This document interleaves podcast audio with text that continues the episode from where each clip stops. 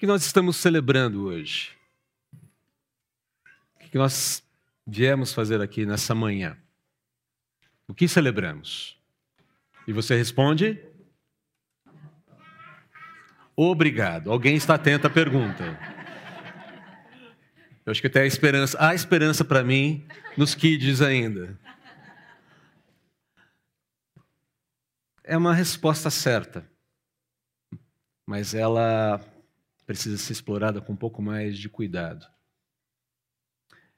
Preste atenção na narrativa que a gente vai ler agora. Está lá no Evangelho de Lucas, capítulo 1, versículo 5. As crianças estão atentas, viu, gente? Quero dizer para vocês que elas estão atentas ao que vai acontecer agora. Lucas, capítulo 1, versículo, a partir do versículo 5. Diz assim a palavra do Senhor. Quando Herodes era o rei da Judéia, havia um sacerdote chamado Zacarias, que fazia parte do grupo sacerdotal de Abias.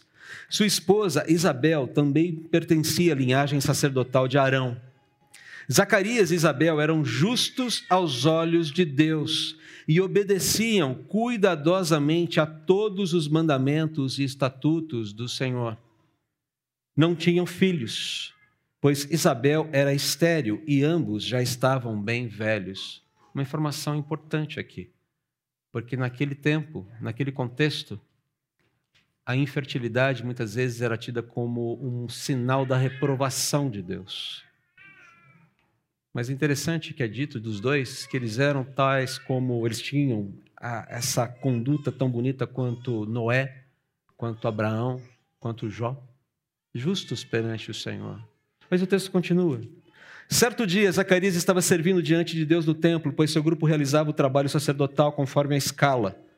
Foi escolhido por sorteio, algo bastante raro, uma ocasião muito rara, como era costume dos sacerdotes para entrar no santuário do Senhor e queimar incenso, dado que eram cerca de 18 mil sacerdotes que prestavam serviço no culto. A chance disso acontecer era bem pequena, mas aconteceu. Enquanto o incenso era queimado, uma grande multidão orava do lado de fora. Então um anjo do Senhor lhe apareceu à direita do altar do incenso. Ao vê-lo, Zacarias ficou muito abalado e assustado. O anjo, porém, lhe disse: Não tenha medo, Zacarias. Sua oração foi ouvida. Isabel, sua esposa, lhe dará um filho e você o chamará João. Você terá grande satisfação e alegria, e muitos se alegrarão com o nascimento do menino pois ele será grande aos olhos do Senhor. Nunca tomará vinho, nem outra bebida forte. Será cheio do Espírito Santo antes mesmo de nascer. Fará muitos israelitas voltarem ao Senhor seu Deus. Será um homem com o espírito e o poder do profeta Elias e, preparar, e preparará o povo para a vinda do Senhor fará o coração dos pais voltar para seus filhos e levará os rebeldes a aceitarem a sabedoria dos justos.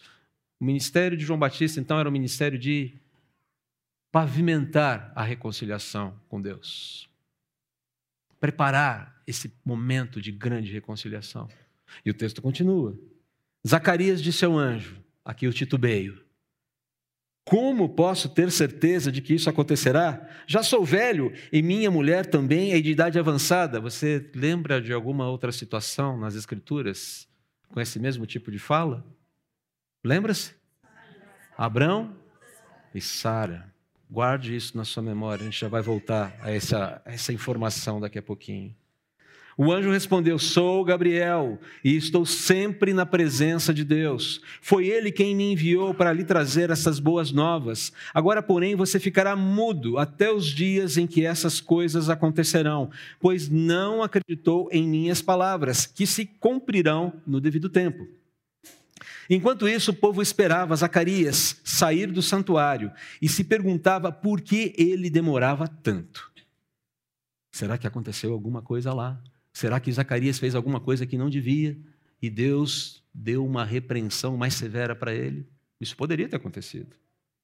Quando finalmente saiu, não conseguia falar com eles e perceberam por seus gestos e seu silêncio que ele havia tido uma visão no santuário. Ao fim de seus dias de serviço no templo, Zacarias voltou para casa. Pouco tempo depois, sua esposa Isabel engravidou e não saiu de casa por cinco meses. Como o Senhor foi bom para mim em minha velhice, exclamou ela. Tirou de mim a humilhação pública de não ter filhos. E aí vem uma segunda cena. Antes nós vimos o anjo e o sacerdote. Agora nós veremos o anjo e a adolescente, a moça. Maria não deveria ter mais do que 15 anos aqui, entendam isso. No sexto mês da gestação de Isabel, Deus enviou o anjo Gabriel a Nazaré, lá em cima na Galiléia, a uma virgem de nome Maria. E virgem significa que ela era realmente isso, virgem. Não tinha sido possuída por homem algum. Ela estava prometida em casamento a um homem chamado José, descendente do rei Davi, da tribo de Judá, lembram-se? Gabriel apareceu a ela e lhe disse: Alegre-se, mulher favorecida, o Senhor está com você. Confusa, Maria tentou imaginar o que o anjo quis dizer. Não tenha medo, Maria, disse o anjo. Percebe? Parece que uma réplica do que aconteceu com Zacarias pois você encontrou favor diante de Deus. Ficará grávida e dará à luz um filho e o chamará Jesus. Ele será grande e será chamado Filho do Altíssimo. O Senhor Deus lhe dará o trono de seu antepassado Davi e ele reinará sobre Israel para sempre. Seu reino jamais terá fim. Maria perguntou ao anjo: Como isso acontecerá? Eu sou virgem. A mesma pergunta de Zacarias com uma razão diferente, claro. E o anjo respondeu: O Espírito Santo virá sobre você e o poder do Altíssimo a cobrirá com sua sombra. Portanto, o bebê que vai nascer será santo e será chamado Filho de Deus. Além disso, sua parenta Isabel ficou grávida em idade avançada. As pessoas diziam que ela era estéril, mas ela concebeu um filho e está no sexto mês da gestação. Pois nada é impossível para Deus. Acabamos de cantar isso. Para Deus não haverá. Dá até vontade de dar uma de Cláudio Duarte e pedir para a gente ter um repeteco aqui. Vai ficar meio complicado, né, Suzy? Melhor não. Né, Cláudio? Quer puxar? Melhor não. Ele ficou com vontade, que eu percebi. Olha a resposta de Maria. Sou serva do Senhor que aconteça comigo tudo o que foi dito a meu respeito. E o anjo deixou. É interessante o contraste aqui entre Maria e Zacarias. Uma adolescente com uma fé simples que confia. E um sacerdote que, apesar da sua fé genuína e já uma estrada interessante com, com Deus, dá uma titubeada. Não é interessante isso? Lições para a gente. Mas o foco está em outro lugar eu quero seguir com o texto. Alguns dias, aqui eu entro na parte que mais interessa para a nossa reflexão rápida nessa manhã. Alguns dias depois, Maria dirigiu-se apressadamente à região montanhosa da Judéia. Ela desceu lá da Galiléia, passando talvez pela Samaria, ou pegando um desvio, chegando até a Judéia. A cidade onde Zacarias morava. Ela entrou na casa e saudou Isabel. Olha o que vai acontecer agora ao ouvir a saudação de Maria, o bebê de Isabel, no sexto mês de gravidez, se agitou dentro dela e Isabel ficou cheia do Espírito Santo. Em alta voz, Isabel exclamou: Você é abençoada entre as mulheres, e abençoada é a criança em seu ventre.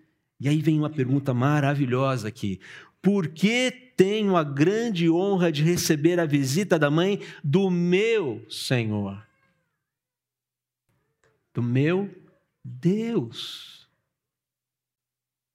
Que percepção, que entendimento aqui.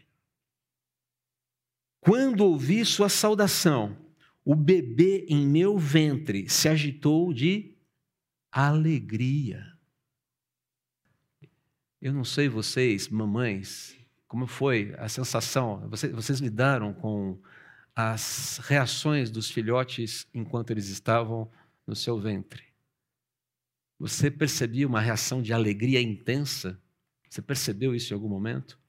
Porque aqui Isabel falou, ele está numa festividade só aqui dentro.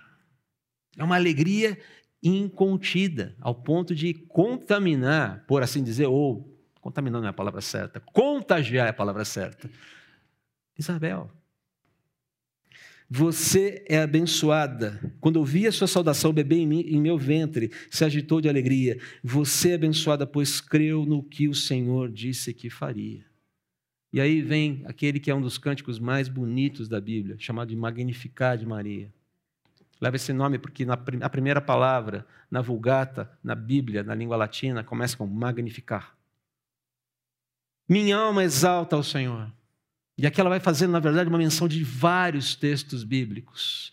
Quase um eco de uma outra mulher que foi favorecida também na sua esterilidade, na sua infertilidade. Uma mulher chamada Ana, mulher de Eucana, pais de Samuel o grande profeta e sacerdote Samuel. Minha alma exalta, exalta o Senhor, como meu espírito se alegra em Deus, meu Salvador. Pois ele observou sua humilde serva, e de agora em diante todas as gerações me chamarão abençoada. Pois o poderoso é santo e fez grandes coisas por mim. Demonstra misericórdia a todos que o temem, geração após geração. Seu braço poderoso fez coisas tremendas, dispersou os orgulhosos e os arrogantes, derrubou príncipes de seus tronos e exaltou os humildes, encheu de coisas boas os famintos e despediu de mãos vazias os ricos. Ajudou o seu servo Israel e lembrou-se de ser, de ser misericordioso pois assim prometeu a nossos antepassados, a Abraão e a seus descendentes para sempre.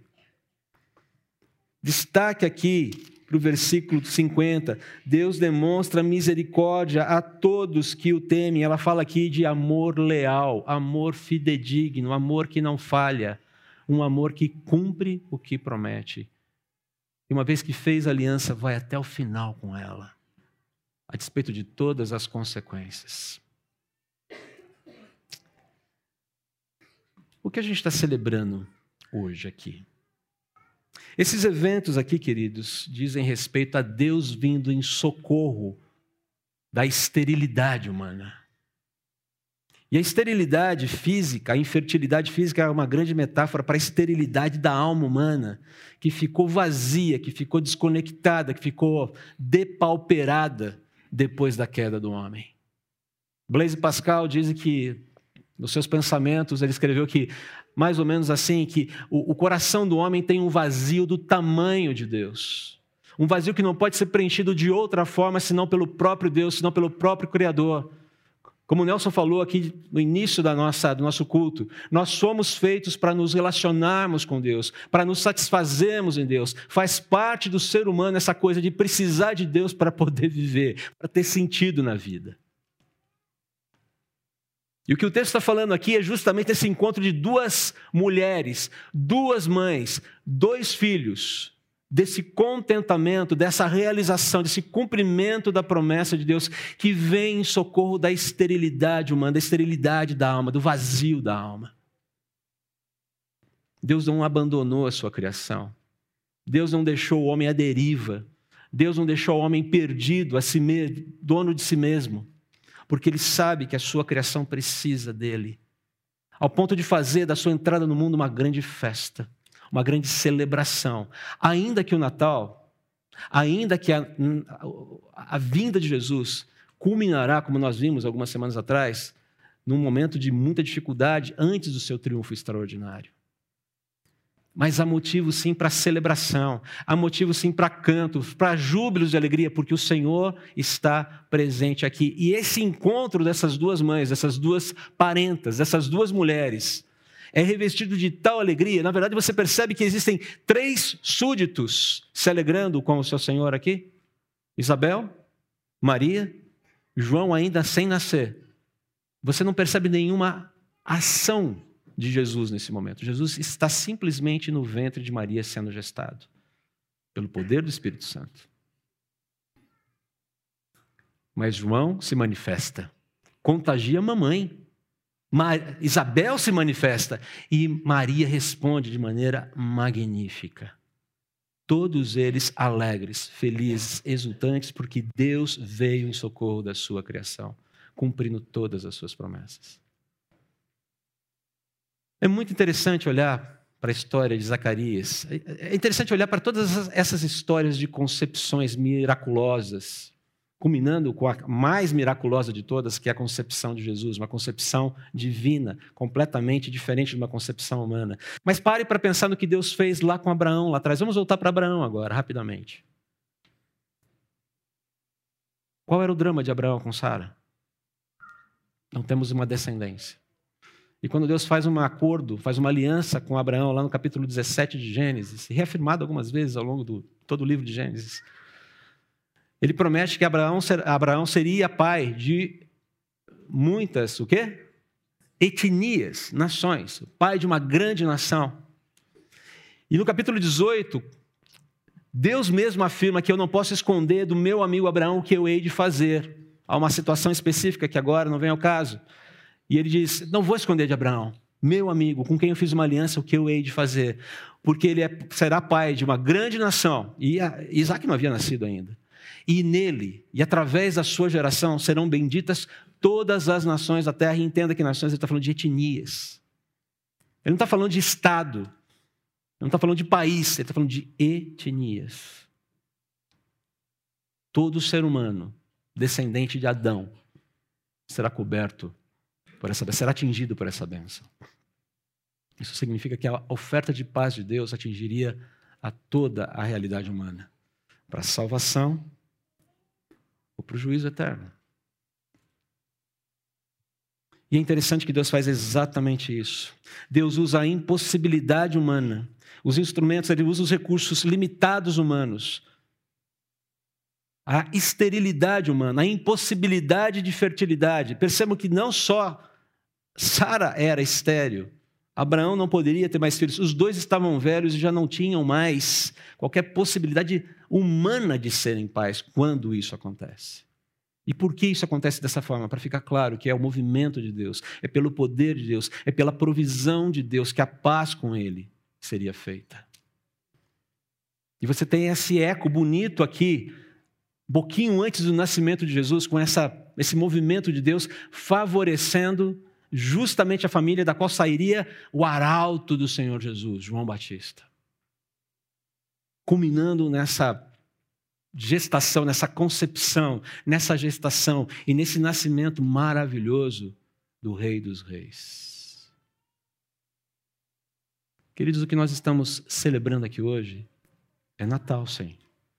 Mas é Natal que curou a nossa esterilidade da alma que trouxe que trouxe significância, que consertou a falta de significância que nós tínhamos antes do Senhor Jesus. Como foi falado aqui também, a gente vive numa sociedade que está buscando sentido e significado em tudo. Em coisas, em conquistas. E nós que já conhecemos o Senhor Jesus, celebramos o quê? A conquista que já foi feita através da encarnação, da morte e da ressurreição do Senhor. É isso que nós celebramos no Natal. A oferta de paz consumada, ofertada, a promessa cumprida e os braços abertos do Senhor para a gente até que Ele volte. É isso que nós celebramos hoje. É por isso que nós podemos cantar. É por isso que nós podemos nos alegrar. Talvez você não sinta borboletas no estômago, como Isabel sentiu quando João Batista ficou todo feliz mas isso não impede a gente de cantar com alegria a salvação que foi providenciada lá na cruz do Calvário pelo Senhor Jesus. A realidade de Deus encarnado, de Deus vindo em nosso socorro. De podermos nos maravilhar com as providências de Deus para que pudéssemos estar em paz com Ele e assim caminharmos juntos. Como família de fé, como comunidade, como corpo de Cristo, como igreja do Senhor Jesus, declarando a sua volta. O que nós estamos fazendo, aqui é declarar a realidade de Deus como Deus encarnado, Senhor de todas as coisas, que morreu na cruz pelos nossos pecados e que em breve voltará. Cantamos sobre aquele que veio, viu, venceu, ascendeu e voltará. Isso não é pouca coisa. Como nós podemos responder? Como é que a gente pode responder a essa a essa cura ofertada por Jesus na cruz por nós? A cura que foi prometida, foi cumprida com a chegada de Jesus nesse mundo. Deixa eu me usar aqui da poesia. Eu não sou poeta, eu tenho que sempre emprestar poesia de outros. Mas uma música que eu gosto, duas coisas que eu quero sugerir para você. Aí aí vem o momento nerd da, da família, tá? Momento indicação cinematográfica para você. Um filme que você deve assistir nesse Natal. Vai fazer bem para sua alma. A Felicidade Não Se Compra, de Frank Capra. Assista esse filme. É preto e branco, tem um andamento diferente, o filme está meio já envelhecido, aquela coisa toda, mas vale a pena, a história é maravilhosa. E eu quero só repartir com vocês ah, aquilo que eu acho que deve ser, aquilo que eu acho não, aquilo que eu creio deve ser a nossa resposta ao nascimento de Jesus e à vida de Jesus na nossa vida. É uma música chamada The Little Drummer Boy. Alguém, alguns devem conhecer uma música antiga. Alguns conhecem como Parapapampam, uma coisa assim. Eu não vou, fazer, não vou ficar fazendo Parapampampam aqui que vai ficar esquisito. É uma música muito bonita. E ela diz o seguinte: na, a, o personagem é um menino, é um. Existe tamborista? Um tocador de tambor, um percussionista. Eu quero usar a palavra tambor aqui, que eu acho bonitinha. Ele é aquele que puxa a marcha do exército. Ah, figura esse menino. Menino, garotinho ainda, 10 anos, alguma coisa do tipo. E ele diz assim: Venha, me disseram, conhecer um novo rei recém-nascido. Levamos nossos melhores presentes para ofertar diante do rei e assim honrá-lo quando chegarmos. E aí ele fala: Pequeno bebê, eu também sou um menino pobre e não tenho nenhum presente para ofertar que seja digno de um rei. Então eu tocarei para você o meu tambor. Maria assentiu, concordando. Parapapampam. O boi e o cordeiro marcaram o tempo. Parapapampam. E eu toquei o meu tambor para ele. Parapapampam. Eu toquei o melhor que eu pude para ele. Parapapampam. Parapapampam. E ele sorriu para mim. Ele sorriu para mim e para o meu tambor. Tudo que eu posso oferecer a Ele sou eu e o meu tambor.